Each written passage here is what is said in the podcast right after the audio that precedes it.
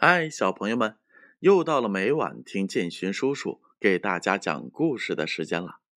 昨天呀，建勋叔叔给大家讲的故事名字叫做《小白兔卖萝卜》。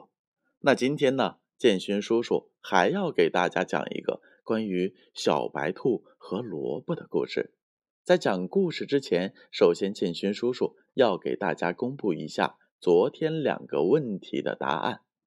第一个问题：小白兔为什么烦恼呢？答案是：A. 小白兔的胡萝卜卖不出去了。第二个问题：是谁帮小白兔把胡萝卜卖出去的？答案是：A. 小白兔和小猴子的小伙伴。今天的故事名字叫做什么呢？拔萝卜的乐趣。秋天到了，小白兔推着小车在地里拔萝卜。当他拔了两三个萝卜时，看见满地的萝卜，苦恼的坐在了地上。小熊看见了，就跟小白兔打招呼：“哎，小白兔，你在干什么呢？”“我正在为拔萝卜的事情。”发愁呢，这么多的萝卜，我什么时候才能拔完呀？小白兔垂头丧气的指着萝卜说：“小熊看着小白兔的萝卜地，没说话，就走了。小熊走后，小白兔又接着拔了起来。小白兔，听说你这里有拔萝卜比赛？”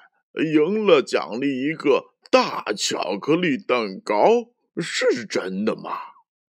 小象走过来问：“原来是小熊想的好办法。”小白兔看了看小象旁边的小熊，明白了小熊的意思，点了点头。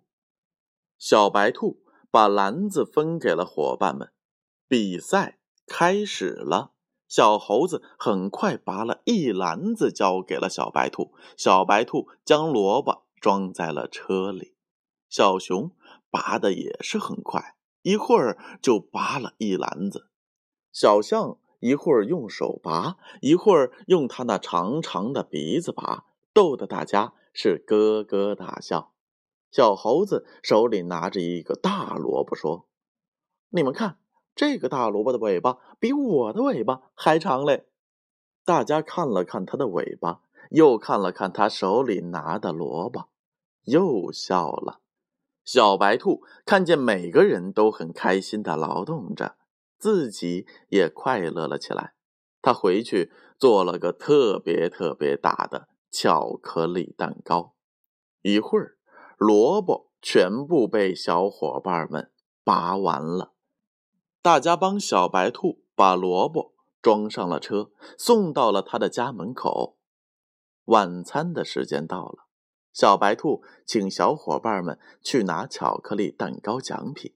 小白兔把好吃的巧克力蛋糕分给了每人一份，高兴地说：“你们都是获胜者，每人一块巧克力蛋糕。”当他把巧克力蛋糕递给小熊时，欣慰地说：“谢谢你，小熊，今天我过得非常快乐。”小熊笑着说：“我把拔萝卜的事情告诉了伙伴们，他们都很乐意帮忙。”好了，小朋友们，这就是拔萝卜的乐趣。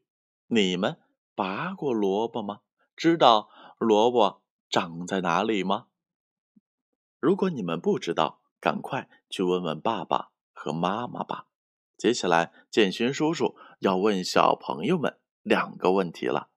第一个问题：小白兔种的萝卜多吗？A. 不多，B. 很多。第二个问题：拔萝卜比赛是小白兔想出来的吗？A. 不是，是小熊想出来的。B 是小白兔想出来的，小朋友们开动你们的脑筋，好好回想一下刚才故事当中所发生的一切吧。当然，如果有大朋友也想听建勋的故事，那就请查阅订阅号当中的故事分类，其中有一项系列故事，里面有狄仁杰断案新编，希望大朋友们能够喜欢。让我们明晚再见。就请查阅。